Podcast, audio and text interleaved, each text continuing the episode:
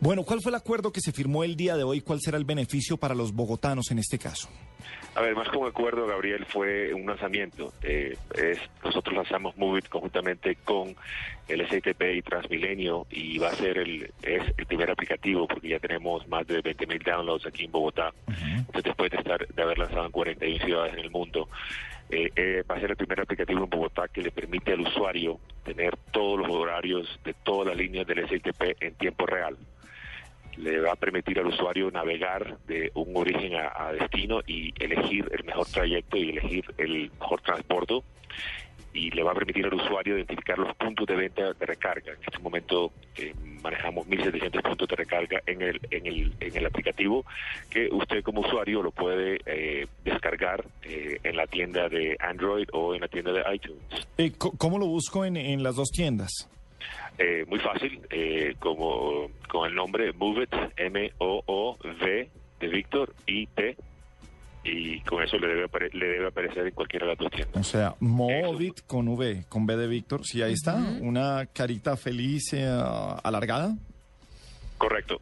Eh, Gabriel, muchos, no sé si ustedes conozcan Waze. Eh, sí. Eh, muchos medios nos han comprado, especialmente el Wall Street Journal nos hizo un, cubrimiento hace un par de meses y nos, nos llamó el Waze para el transporte público. ¿Por Porque somos un aplicativo colaborativo.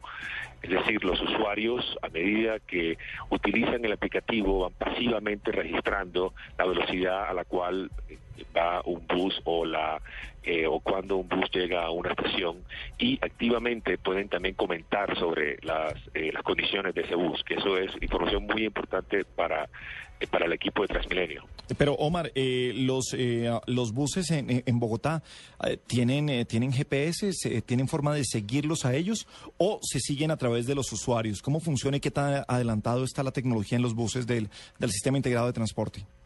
A ver, es una muy buena pregunta. Eh, es mi entendimiento que la mayoría de los buses del SITP tienen un sistema GPS, sin embargo, esa información aún no está agregada. Ahora, nuestro sistema hace una especie de salto de esa tecnología, porque al tener muchos usuarios utilizando nuestro sistema con sistemas GPS en su, en su celular, pues pasivamente están reportando la velocidad o las condiciones de ese bus.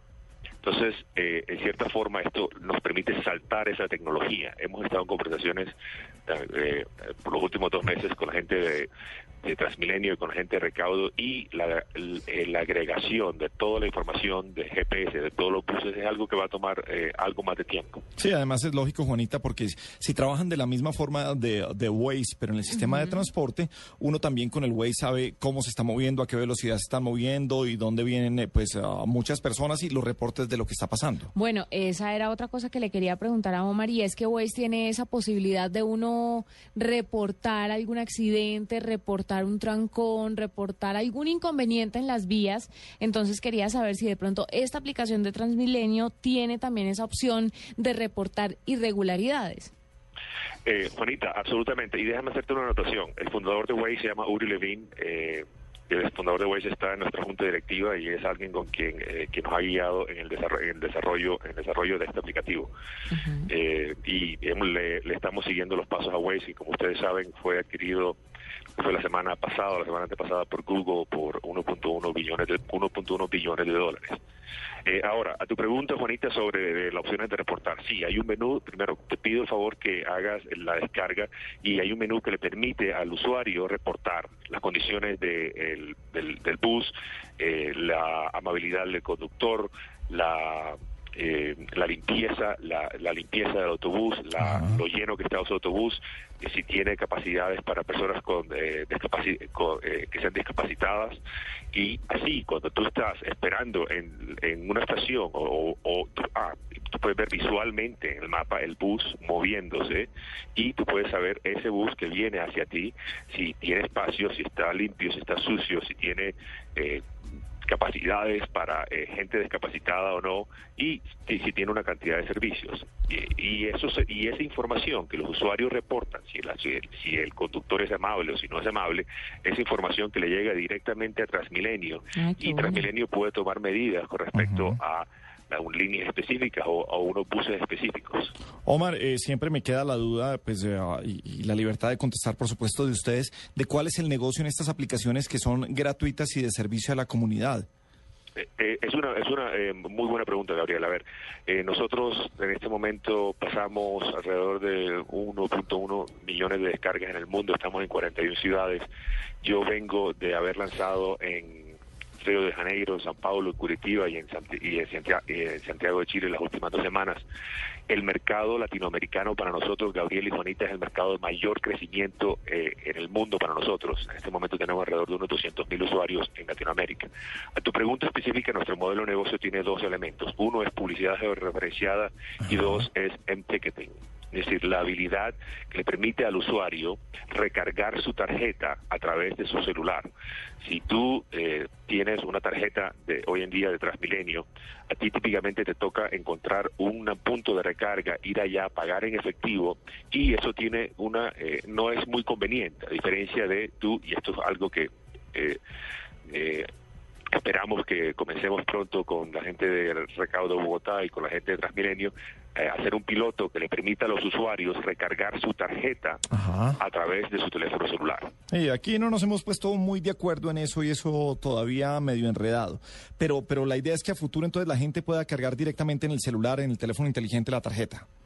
Exactamente. Eh, y, en, no solamente en el celular, sino también en el, en web. Nosotros, nuestro aplicativo tiene, eh, tiene un módulo que permite M-Ticketing o e-Ticketing para que las personas no tengan que ir a sus puntos de recarga. El ir a los puntos de recarga, hombre, tiene unos, eh, tiene unos inconvenientes grandes cuando la persona tiene en su teléfono, básicamente su teléfono la habilidad de eh, conectarse con su cuenta corriente o conectarse con su eh, con su tarjeta de crédito y recargar su y recargar su tarjeta. Omar, siempre me he preguntado, eh, en todas partes hay trolls, hay saboteadores, hay gente, hay aguafiestas de, de, aplicaciones que son servicios para la comunidad y quieren reportar cosas que no existen. ¿Cómo, funciona? No sé qué filtro puede haber, cómo, cómo funciona eso para para, no sé, no, no tomar en serio algo, algo inusual o, o sacarlo rápidamente del sistema?